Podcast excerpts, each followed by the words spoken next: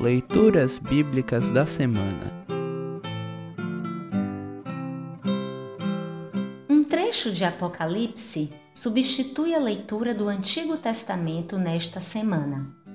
O trecho de Apocalipse para o 23º domingo após Pentecostes está registrado em Apocalipse 14, 6 e 7.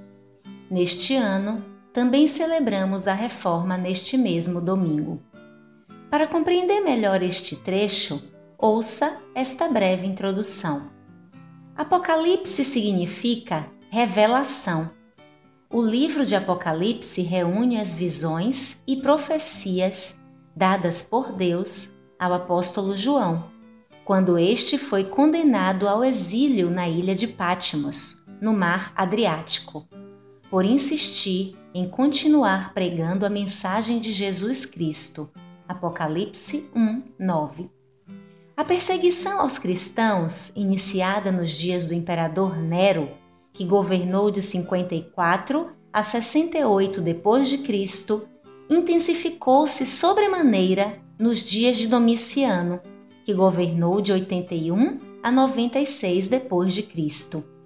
Domiciano foi o primeiro imperador romano a se proclamar um ser divino e a exigir ser adorado como tal. É bem possível que o Apocalipse tenha sido escrito nos dias de Domiciano, trazendo uma mensagem de consolo e graça aos seguidores de Cristo. Deus reina sobre o universo que ele criou, e os que continuarem fiéis a Jesus Cristo receberão como prêmio a vida eterna. Apocalipse 2, 10. E vitoriosos reinarão com Deus para sempre. Apocalipse 22, 5. O trecho de Apocalipse escolhido para o dia da reforma reafirma que toda honra, glória e louvor devem ser dados somente a Deus, o Criador e Pai de nosso Senhor Jesus Cristo, cujo Evangelho eterno há de alcançar pessoas do mundo inteiro. Ouça agora Apocalipse 14, 6 e 7. Apocalipse 14, 6 e 7. Então vi outro anjo voando muito alto, com uma mensagem eterna do Evangelho para anunciar aos povos da terra, a todas as raças, tribos, línguas e nações.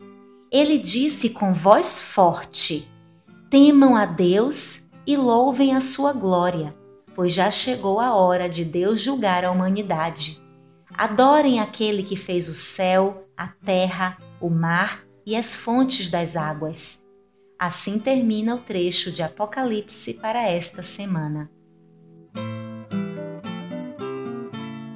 Congregação Evangélica Luterana Redentor Congregar, Crescer e Servir.